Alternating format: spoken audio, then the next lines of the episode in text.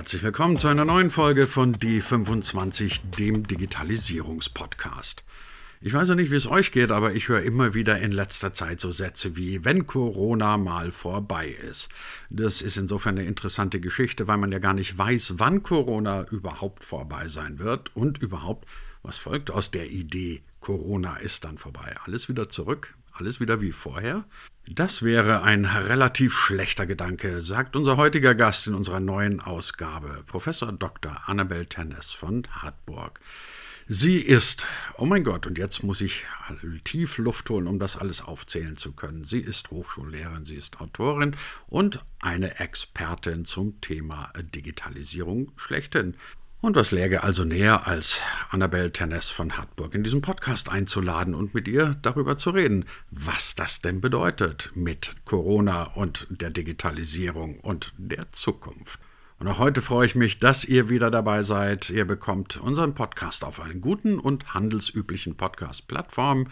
Diese Folge gibt es dann auch auf unserem YouTube-Kanal und später auf unserer Webseite deutschland25.de oder d25.productions.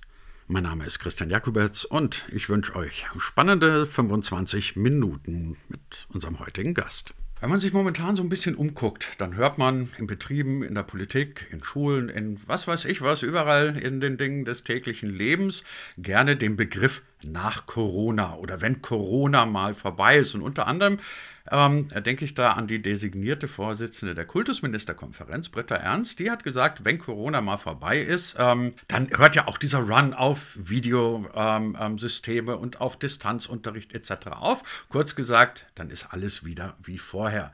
Was ich mich frage, und die Frage gebe ich gerne an Sie weiter, Gibt sowas überhaupt ein nach Corona? Und wäre das nicht ein fataler Gedanke, wenn wir sagen, alles das, was wir jetzt in der Digitalisierung erleben, machen wir dann wieder rückgängig? ja, die Idee ist wirklich lustig, ähm, zu denken, dass man danach in eine gute, heile Welt zurückfällt, die es vorher zwar nicht gab, aber die man sich irgendwie wünscht. Und wenn man das dann mal vergleicht mit den industriellen Revolutionen, äh, würde auch jeder andere dann darüber irgendwie ähm, ins, ins Grübeln kommen, wie denn das funktionieren soll, wenn man nämlich erstmal irgendwie die Errungenschaften hat, dass man bereit ist, die alle wieder zurückzugeben und dann wieder in das ähm, undigitale, ähm, in digital, undigitale Vergangenheit zurückzugehen. Denn ich sag mal, the good is the bad. Also wenn man das, man kann nicht das eine abgeben und auch das andere mit abzugeben, sondern wenn man aufs eine verzichtet, muss man eigentlich dann konsequenter auch auf das, konsequenterweise auf das andere verzichten. Und ich glaube, dass es einfach vielen Leuten gar nicht bewusst ist, was eben dieses Corona eben auch in positiven Implikationen mitgebracht hat. Ich will jetzt gar nicht irgendwie Werbung für Corona machen, das wäre jetzt auch wirklich äh, sehr euphemistisch und, und ehrlich gesagt auch wäre es einfach auch ein bisschen diskreditierend ähm, und nimmt nicht in den Blick, wie, wie äh, was für schwerwiegende Folgen eben Corona auch ähm, hatte und immer noch hat. Aber man kann natürlich sagen, dass es dass Corona eben einige Implikationen mitgebracht hat, die schon eben für einige Leute ganz bequem sind. Angefangen von den ähm, Bringdiensten, die eben einfach ähm, auch für zwei, drei Euro dank Gorillas jetzt endlich eben die Dinge nach Hause bringen innerhalb von zehn Minuten. Und auch wenn es sich nur um Wattestäbchen handelt oder eben den Orangensaft. Und äh, dank auch, ähm, dank eben auch der Küche, die einfach so in den im ganzen Zuhause wieder ein Revival erlebt. Man isst wieder zusammen, man kocht zusammen. All das, was in den letzten Jahren verloren gegangen schien, ähm, was jetzt nicht unbedingt mit Digitalisierung zu tun hat, aber doch ähm, doch sozusagen, denn ähm, ich sag mal, ohne Digitalisierung wäre das mit dem Bringdienst alles ein bisschen komplizierter. Und dieses irgendwie alles wieder zu bekommen, wie es früher mal war, wissen wir, das geht eben einfach nicht. Ne?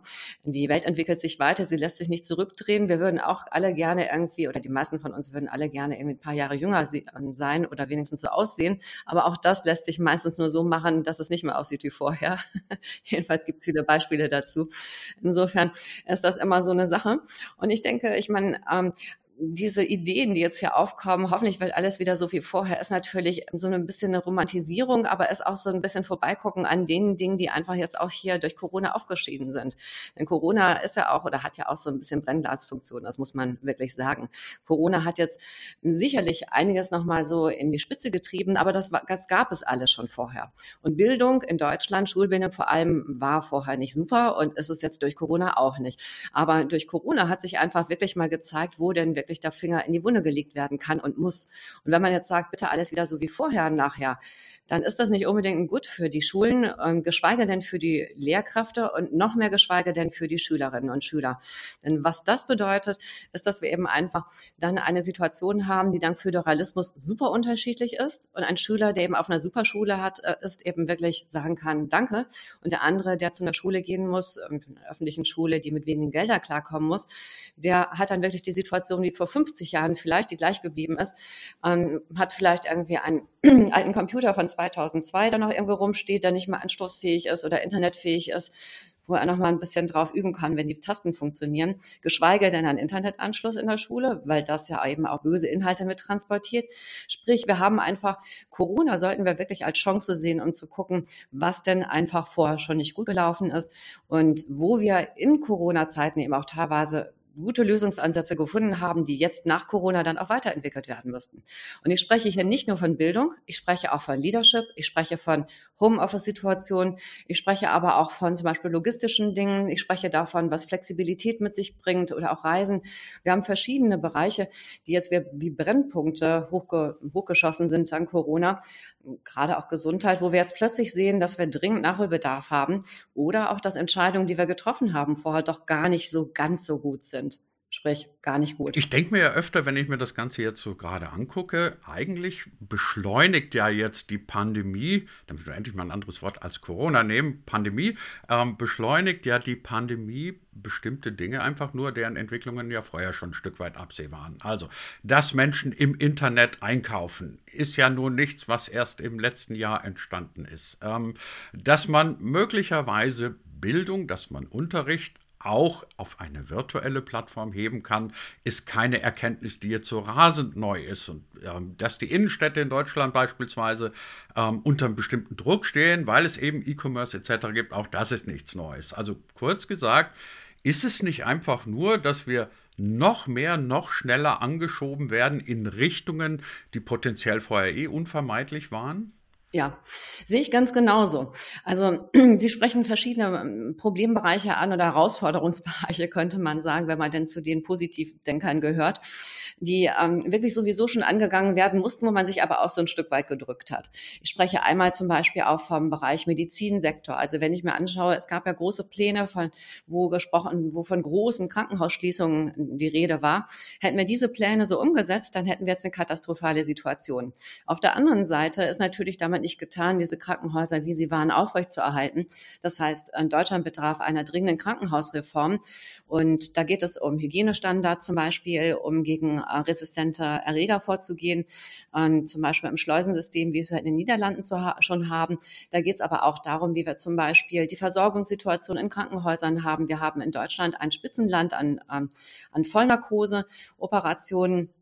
Da ist die Frage, ob sowas nötig ist oder es vielleicht auch sinnvoller ist, zum Beispiel ähm, in in Gruppe sich ein, ein Problem anzuschauen, um zusammen zu entscheiden, was denn für einen Patienten das Richtige ist, ob da vielleicht eine Teilnarkotisierung besser ist. Dann geht es aber auch darum, um die ähm, um Sauberkeitsstandards in Krankenhäusern. Das heißt die Frage, ähm, ob nicht autorisierte oder nicht eingeführte Putzkolonnen, die äh, nicht genau wissen, welche Standards so in Krankenhäusern wichtig ist, die dann eben mit dem gleichen Tuch die Toilette wischen wie eben den, ähm, den Arbeitstisch im Medizinlabor.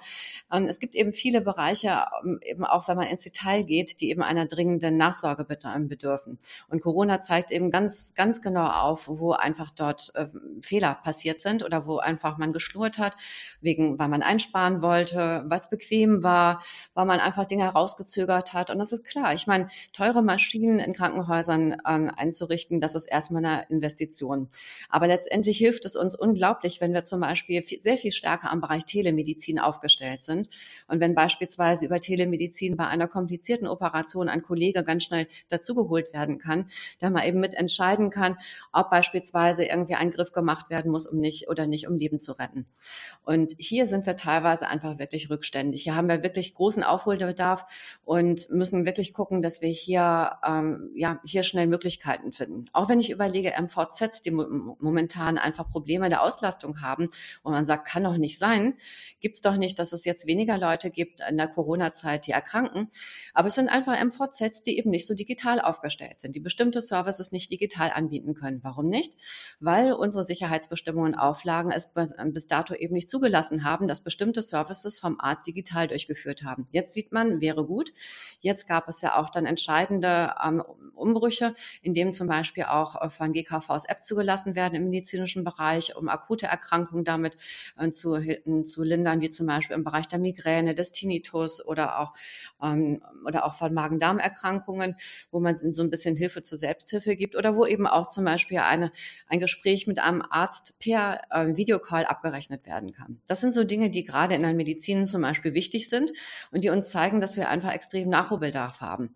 Und äh, ich glaube, dass es einfach wichtig ist, auch das ähm, in der Bildung genau auch, ähm, auch zu leisten. Auf der einen Seite ist es ja wichtig, wenn wir Bildung in der Schule gestalten als eine Art Schonraum, im Sinne Schonraum von den Schutz zu geben, dass jeder seine Persönlichkeit entfalten kann und dass jeder die Chancen bekommt, die er braucht, um sich eben bestmöglich entwickeln zu können. Und ich spreche dabei von jedem. Was allerdings die Situation so, wie sie ist, eben geschaffen hat, gerade auch in den letzten Jahren, ist ein verstärkter hin, ein verstärktes Hin zu Privatschulen wenn die Eltern denn dies bezahlen können, und ein verstärktes Schaffen von Zweiklassengesellschaft. Und das ist von mir jetzt auch überhaupt kein Veto gegen Privatschulen. Im Gegenteil. Ich halte es auch für gut, dass wir eine sehr föderalistische Bildungslandschaft haben, in der man neben Montessori und Waldorf und Freiarbeit und, und Projektarbeit und speziellen anderen Formen hm, eben auch spezielle Talente gut fördern kann. Ich halte aber viel davon, dass wir Qualitätsstandards haben, die in jeder Schule gegeben sind, um Chancengleichheit und Chancengerechtigkeit einfach zu gewährleisten gewährleisten. Und dazu gehört eben zum einen natürlich eine Ausstattung mit Hardware und Software. Da gehört aber viel mehr auch eine Ausstattung mit Lehrkräften, die mit, die fähig sind, mit denen umzugehen und die Zeit haben, auch mit denen umzugehen, sich einarbeiten können, das betreuen können und so weiter. Das heißt, wir brauchen nicht nur einen Digitalpakt, der für fünf Jahre fünf Milliarden zur Verfügung stellt, die zu einem Großteil, einem Prozent für Hard- und Software bereitgestellt werden, wo eine Schule auch erstmal in Vorleistung gehen muss, was de facto häufig gar nicht möglich ist. Wir brauchen brauchen Geld dafür, dass schon in der Lehrerausbildung und in der Lehrerweiterbildung die Lehrer befähigt werden, mit digitalen Tools umzugehen. Und zwar zu wissen, wann sie was nutzen und wann sie es nicht nutzen. Denn ein Smartboard als Tafelersatz zu nutzen, bringt überhaupt nichts. Dann kann man die Tafel auch weiter benutzen. Und ich halte auch viel davon, dass zum Beispiel das Bäumeklettern draußen nicht ersetzt wird durch e, ähm, durch E-Wellness, indem Kinder eben vorm Fernseher stehen und dort irgendwelche Bewegungen im, ähm, in geschlossenen Räumen nachvollziehen. Also es ist wichtig, dass Kinder und Jugendliche ihrem Bewegungsdrang nachkommen können, sich ausprobieren, Natur integrieren. Aber das darf kein Widerspruch sein.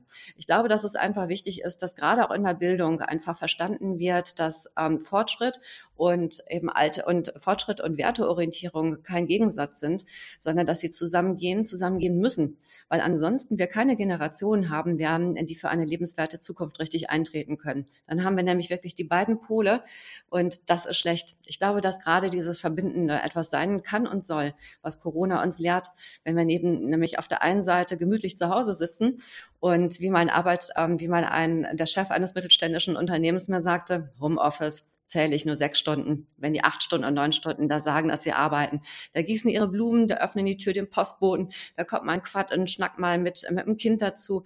Ja, und? Bei der Arbeit nicht. Ne? Gibt es da keinen Flur, wo man mal kurz eben spricht? Gibt es da keine Raucher, die mal eben in die Raucherpause gehen?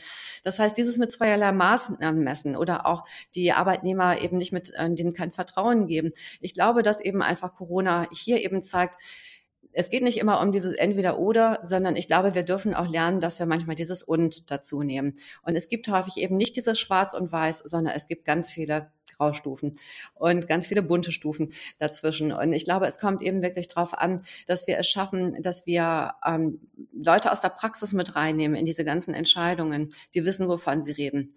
Denn ähm, ich sage mal, wenn ich zurückkomme beispielsweise auf den Digitalpakt, dann wundern sich viele Lehrkräfte darüber, warum denn bestimmte Dinge ein ähm, dort so, durchgekommen sind, die scheinbar mit der, ähm, mit der Live, mit der Realsituation in Schulen überhaupt nicht vereinbar sind. Wenn man das alles so ein bisschen zusammenfasst, was Sie gerade gesagt haben, also quer von, äh, was weiß ich, vom Gesundheitswesen bis hin zur Bildung, bis hin zu äh, überhaupt allen möglichen, ähm, läuft es nicht letztendlich darauf raus, dass wir jetzt irgendwo so am Horizont die Grundzüge einer neuen digitalen Gesellschaft herandämmern sehen, von der wir halt einfach noch nicht so genau wissen, wie die letztendlich aussieht, von der wir aber ahnen, dass man nicht einfach die Regeln und die Dinge, die man jetzt ähm, quasi in der analogen Welt noch gehabt hat, eins zu eins ins Digitale rüberzieht. Also zwei Beispiele von dem, was Sie gerade gesagt haben, sind mir, sind mir gerade noch in Erinnerung geblieben. Also das eine eben, dass man nicht einfach nur quasi eine virtuelle Tafel vor eine Kamera hält und sagt, das ist jetzt digitaler Unterricht. Und das zweite, Ihr Beispiel aus der Arbeitswelt, ähm, wo man dann sagt, naja gut, wenn ich heute irgendwo in einem Büro bin, dann gibt es ja auch mal irgendwo den, die Unterhaltung auf dem Flur oder sonst irgendwas. Also kurz gefragt, ähm, ist es nicht einfach ein absurder Gedanke zu versuchen, dass man all das, was wir aus der analogen Welt kennen, jetzt einfach eins zu eins ins Digitale transportiert? Absolut. Also ich, ähm, ich denke, das ist eine Riesenchance eigentlich, wenn wir das hinkriegen würden, dass wir das im Grunde wie so eine Art Schleuse verstehen. Das wäre natürlich optimal, dass alles, was da durchgeht, erstmal geprüft werden muss und vorab, bevor es da durchgeht, erstmal so aufgestellt wird, dass es richtig optimal ist. Also beispielsweise, ähm, wenn wir zum Beispiel, wenn wir über Meetings sprechen. Wir haben eine Meetingkultur, die sehr unterschiedlich ist. Da gibt's die, ähm, gibt's die Meetings in Unternehmen, die dauern ellenlang und je länger, desto wichtiger. Und wenn sie dann in die Nacht nochmal reingehen, ist es so richtig wichtig. Und dann gibt's die anderen, die sagen, Meetings finden nur statt auf so einem Wackelhocker, auf dem man es irgendwie nicht länger als eine halbe Stunde aushält. Agenda ist vorher vorgegeben, straff den Regeln entsprechend und damit es auch effektiv ist, gibt's immer einen Moderator, einen Protokollanten. Also alles sehr durchstrukturiert, sehr effektiv. Ich glaube, dass uns eben einfach diese, Virtu diese, ja, dieser Übergang jetzt die Möglichkeit oder die Chance auch bedeutet, die wir ergreifen sollten, dass wir zum Beispiel sagen, virtuelles Meeting heißt nicht, dass ich einfach im Hoodie ähm, völlig entspannt, ähm, ja, irgendwie mit meiner Tasse irgendwie vorm, vorm Rechner sitze und mich da gehen lasse und einfach mal mit jemandem quatsche, sondern genauso wie ich es im Öffentlichen mache oder nicht mache, bietet sich mir hier die Chance. Screen an heißt, ich starte jetzt mit einem konsequenten Timing. Ich mache Notizen parallel, nehme es vielleicht auch auf, habe immer noch Ergebnisse, die, mich, die ich mit rausnehme oder Tasks, die To-Dos sind, die ich mit konkreten äh, Zeiten belege und Namen belege. Das heißt, ich könnte theoretisch jetzt bei dem Übergang davon lernen, könnte davon lernen, wie Homeoffice eigentlich auszusehen hat. Dass es wichtig ist, dass ich zum Beispiel ähm, das BGM nicht einfach nur heißt, dass ich meinen Mitarbeitern zu Hause rate, dass sie einen Apfel pro Tag essen und einmal mit ihrem Laptop herumgehen, um sich ein bisschen zu bewegen, sondern dass es auch dazu gehört, dass ich zum Beispiel ähm, lerne, wie ich eben einen guten, einen, einen Raum kreiere oder einen, einen Bereich kreiere, auch wenn ich keine neuen Zimmerburg habe, äh, sondern wenn ich irgendwie mit, mit ein, zwei Räumen auskommen muss und trotzdem irgendwie mehr Platz da schaffen muss. Ne? Also ich sag, man sagt immer, Not macht erfinderisch, das ist gut, aber es ist trotzdem gut, wenn einfach die Not auch eben, eben das Ganze in Regeln gießt, die einfach hilfreich für alle sind und wo man das Ganze eben so machen kann, dass es eben auch vielen eben weiterhilft. Und ich sag mal, auch sowas wie zum Beispiel Tools Tools gebrauchen. Ich merke momentan zum Beispiel so im Freundes-, im Bekanntenkreis, aber auch bei der Arbeit, die Leute nutzen teilweise eine Vielzahl an Tools. Und mit dem einen trifft man sich dann auf Teams, mit dem anderen auf Google, mit dem dritten auf, ähm, ähm, mit dem dritten auf Blue Jeans. Und ich glaube, es ist einfach eine Vereinheitlichung auch da einfach gut ist, dass man eben sagt, okay, was sind die Kriterien? Wir wählen eins aus. Darüber gehen, gehen wir hier in diesem Team, gehen wir immer über Teams oder in diesem Team gehen wir immer über Blue Jeans, je nachdem, was man für Anforderungen hat. Und ich glaube, es zeigt uns einfach auch, wie wichtig es ist, dass wir unsere Tools verstehen, die wir nutzen. Dass wir zum Beispiel sehen, dass ähm, wann ein Trello gut ist, wann ein Slack gut ist oder wann es völlig unsinnig ist, wann ein Things Sinn macht oder ein To-Do ist eher Sinn macht. Dass wir also wirklich lernen, mit unseren Ressourcen umzugehen und unsere Ressourcen zu nutzen und auch wissen, wann etwas richtig ist oder wann, wann etwas falsch ist. Kann das sein, dass so ein latentes Gefühl der Überforderung, ähm, wenn es um das Thema Digitalisierung und jetzt bei dieser beschleunigten Digitalisierung, dass dieses latente Gefühl der Überforderung daraus resultiert, dass man also improvisieren soll, dauernd mit etwas Neuem ähm, konfrontiert wird, dass man erfinderisch sein soll, dass man für alles neue Regeln möglicherweise definieren soll, dass man also kurz gesagt eine neue Gesellschaft bauen soll. Ähm, können Sie sich das vorstellen, dass es Menschen gibt, die, denen das eher Angst macht und die sagen, das ist mir alles zu viel, lass bitte alles so, wie es vorher war? Ja, absolut. Ähm, ich, sag mal, der Mensch ist ja eigentlich so ein Gewohnheitstier. Das heißt, so eigentlich hätten wir es gern alles so gemütlich, wie es schon immer ist. Und ähm, es ist ja auch so, dass man sogar auch mit negativen Dingen sich arrangiert nach, und nach einer Zeit bestimmte Dinge gar nicht mehr mitbekommt. Beispiel, ähm, ich würde jetzt direkt neben, neben einer ähm, einem Zug wohnen, einer, einer Trasse wohnen und ich ziehe ein und denke, Mann, ist das ein Lärm, da kann ich ja überhaupt nicht schlafen. Und nach einer Zeit merke ich es gar nicht mehr und finde es sogar angenehm, weil ich denke, ach, das ist ja nett, da rauscht immer so ein Zug vorbei, wenn ich rausgucke aus dem Fenster und den würde ich vielleicht vermissen, wenn ich ihn nicht mehr hätte. Ich glaube, ja, der Mensch ist eben wirklich ein Gewohnheitstier. Er wünscht sich natürlich immer mehr an, ein mehr an Bequemlichkeit, aber nicht für einen Preis. Und das ist das Interessante. Das muss man, glaube ich, eben einfach, ähm, das muss man einem einfach, glaube ich, auch immer mitgeben. Es gibt nicht diesen Status quo äh, plus wünscht dir was, ähm, sondern entweder der Status quo, wie er da ist, der überhaupt nicht mehr möglich ist in unserer Situation, ähm, wo wir stehen, weil alleine, wenn ich immer ein immer steigendes ähm, Volumen an Informationen habe, die ich irgendwo die ich irgendwo äh, sammeln, verarbeiten und so weiter muss, bedeutet das, dass ich immer wieder Systeme habe, die ich nutze, die ich daran anpassen muss an diesen Datenstrom. Das heißt, ähm, ich brauche immer dieses neue Handy mit dem neuen Betriebssystem. Zwar vielleicht nicht mit allen Funktionen, die da drauf sind und neu sind, die äh, man selbst dann vielleicht für gut oder eben weniger gut achtet, aber man braucht eben einfach so diesen ähm, ja, dieses, dass es immer weitergeht. Und auch wenn dieser Wunsch verständlich ist, ich glaube, er hat eben auch viel damit zu tun, dass man, ähm, dass er von den Leuten geäußert wird, die sich am wenigsten damit auseinandersetzen und von den Leuten äh, geäußert wird, die, ähm, ja, die, die, die, ich sag mal, so ein bisschen mitlaufen. Und ich glaube, der, das, ähm, das Ziel oder die Marschrichtung sollte eher sein, ähm, Marschrichtung, komisches Wort eigentlich. Also das, ähm, ich denke, also es sollte eigentlich eher, so sollte, es sollte eigentlich eher so sein, dass wir gestalten, also dass wir wieder in den Driver Seat kommen. Das ist, glaube ich, wichtig, gerade für ganz viele, die sich momentan eben auch so ein bisschen orientierungslos fühlen und einfach nur denken, hm, also wie es danach aussehen kann, weiß ich nicht. Hoffentlich nicht schlimmer. Also lieber so wie vorher und die nicht verstehen, dass einfach das, was jetzt gerade hier so passiert ist in den letzten Tagen, Wochen, Monaten mit jedem von uns, mehr oder weniger, die Welt danach nie mehr so sein lässt wie vorher. Kann ja gar nicht. Ne? Das Mehr an Erfahrungen hat uns allein schon verändert. Aber alles andere, was passiert ist, wird eine, ja, wird das wird eine andere Welt sein, ganz klar. Und man kann sich dann auch so viel sträuben, wie man will und vergraben, aber letztendlich ist man dann abgehängt und fühlt sich noch schlechter als vorher. Das heißt, die einzige Möglichkeit besteht eigentlich, ähm, zu verstehen, was abgeht, zu verstehen, was los ist, ähm, sich damit auseinandersetzen, seine eigene ähm, Strategie zu finden und Zukunft selbst zu gestalten, soweit es möglich ist. Sie waren jetzt so schlau und haben mir das Ende dieses Podcasts fast schon ein bisschen vorweggenommen. Ich wollte nämlich gerade so ein bisschen erzählen, dieser Podcast heißt D25. Das D steht sowohl für Digitalisierung als auch für Deutschland und die 25 logischerweise für die Jahreszahl. Wenn Sie also jetzt gerade so ein bisschen erzählt haben, was sich alles verändert und dass diese Veränderung zwangsläufig ist, dann würde ich Sie jetzt gerne zum Abschluss noch bitten, D25. Wo stehen wir denn dann 2025 mit unserer digitalen Gesellschaft? Würden Sie sich trauen, einen kleinen Ausblick zu machen? Wir haben momentan eine Situation, die von vielen sehr, hm, sehr, sehr beängstigt oder auch mit sehr viel Unruhe und Unsicherheit aufgenommen wird. Letztendlich ist aber, wie wir das von einem alten Schriftzeichen wissen, immer eine Krise auch gleichzeitig eine Chance. Und wir stehen gleichzeitig an einem Punkt, wo ganz viele Weichen jetzt gestellt werden, de facto, denn wir stehen vor ein paar entscheidenden Wahlen, aber auch einfach in dem Verhalten, was jeder von uns eben so an den Tag legt oder wie er sich neu aufstellt. Ich sehe für Deutschland im Grunde zwei Szenarien. Und das Schöne ist, dass die Wahrscheinlichkeit oder die Möglichkeit, dass eins dieser beiden eintritt, gegeben ist. Denn wenn nur eine Möglichkeit wäre, dann würden wir uns so wie fünf nach zwölf fühlen. Aber ich glaube, wir haben die Chance auf zwei Szenarien.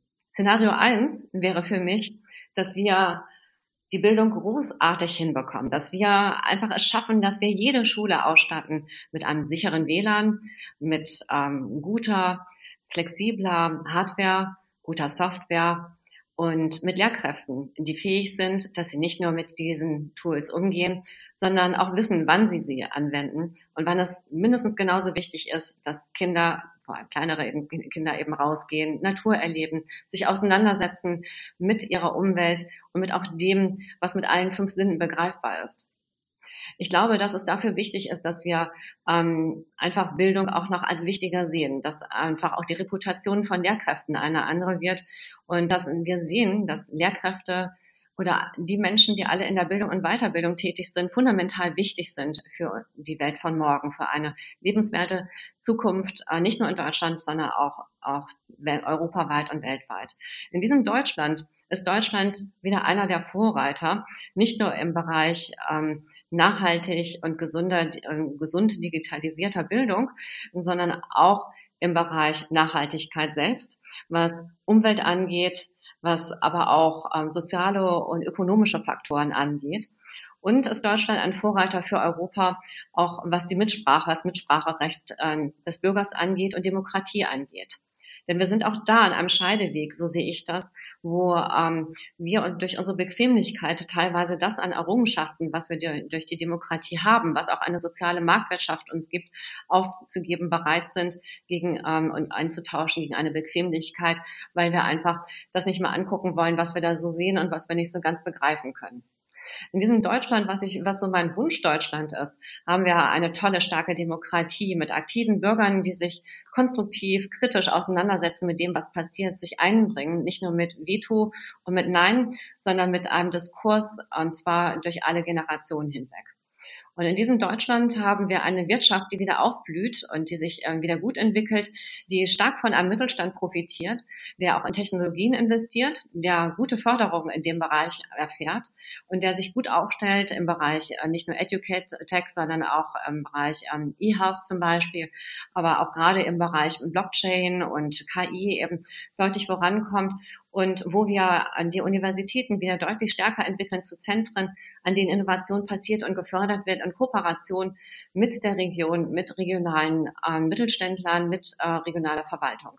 In diesem Deutschland, was ich mir wünsche, gibt es eine Verwaltung, die äh, sehr stark digitalisiert ist, wo ähm, jemand ganz einfach, der zum Beispiel Kinder hat, zwischen Homeoffice und vor Ort sein switchen kann oder nach einem entsprechenden Plan und die Sicherheitseinstellungen so sind, dass äh, man nicht mehr, wenn man zu Hause ist, nicht arbeiten kann. Dass viele ähm, Prozesse auch erleichtert sind, beispielsweise zum Gründen oder zum Anmelden eines, ähm, eines neuen Mitarbeiters, der, ähm, der Migrationshintergrund hat. Und dass wir es schaffen, eben auch durch erleichterte Verfahrensweisen in der Administration mit unserer Integration auch besser voranzukommen. Ich wünsche mir bei diesem Deutschland, dass es einfach durch alle Generationen hinweg wieder viel mehr Menschen hat, die äh, deutlich aktiver wieder in die Politik sich einbringen. Und zwar, weil sie sich von dieser Politik erhoffen, dass sie gehört werden und dass sie was bewegen können. Und ich wünsche mir, dass dieses Gesundheitssystem, das wir haben, das momentan droht, in ein Zweiklassensystem abzufallen und für viele es schon ist, dass wir hier es auch wieder schaffen, dass wir hm, dass wir einfach noch besser werden mit unseren Leistungen, mit unserem Service, aber auch vor allem im Bereich der, ähm, der Gesund, der Prävention einfach stärker werden, um hier Menschen eben mit verschiedenen Angeboten, einem breiten Angebot, was auch typisch ist für Deutschland, was sowohl Schulmedizin wie alternative Medizinarten bereitstellt, auch weiterhin einfach die Möglichkeit zu geben, dass sie hier Gesunden auf ähm, Wegen, die ihnen individuell am besten tun. Das ist das Deutschland, was ich mir wünsche. Ein starkes, wirtschaftlich starkes Deutschland, das ähm, im Ganzen eben nachhaltig ist, ökonomisch, ökologisch und, ähm, und sozial. Was aber passieren kann, wenn das nicht, äh, wenn das nicht geschieht, ist, dass unser Mittelstand droht einzubrechen und zwar noch stärker, als wir es jetzt schon sehen. Dass einfach weitere Servicebereiche stark einbrechen, was der Fall sein wird, wenn die ähm, nicht entsprechend auch gestützt werden können. Dass unsere Kultur einen starken Einbruch erlebt, weil einfach viele Künstler, die zwar sehr bekannt und berühmt sind, aber trotzdem eben einfach immer von einer Veranstaltung zur nächsten eben leben und natürlich, wenn sie nicht auftreten können, auch kaum das Geld verdienen, was sie normalerweise verdienen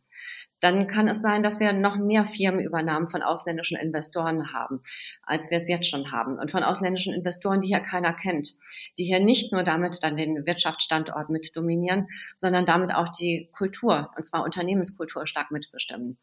Und dann hätten wir auch hier, wenn ich das Worst-Case-Szenario beschreibe, hätten wir noch einen stärkeren Wegzug von Forschern, die was zu sagen haben, von ähm, Unternehmern, die tolle innovative Ideen bewegen, die alle hier keine Zukunft mehr sehen und weggehen, weil ihnen die Steuererleichterungen nicht klar sind, die für große Konzerne gezahlt werden oder eben ermöglicht werden, aber wo eben einfach kleine und Kleinstunternehmen benachteiligt werden, wo wir eben einfach in der Bildung ein ein, ja, dann in dem Worst-Case-Szenario einfach diese Schwarz-Weiß-Schulen haben. Auf der einen Seite tolle private Schulen, die super ausgestattet sind, auf der anderen Seite öffentliche Schulen, wo wie teilweise heute schon einfach diese Baubänder hängen und wo einfach Bereiche sind, die nicht betreten werden, werden dürfen, weil sie baufällig sind, es schimmelt und Pflanzen reinwachsen oder einfach, ähm, einfach auch der Lehrermangel da ist, der bestimmte Bereiche eben einfach nicht unterrichten kann ich glaube, wir haben jetzt die Chance einfach, dass wir das, was aus der, ähm, was in der Not jetzt sichtbar ist, was jetzt in der Krise sichtbar ist,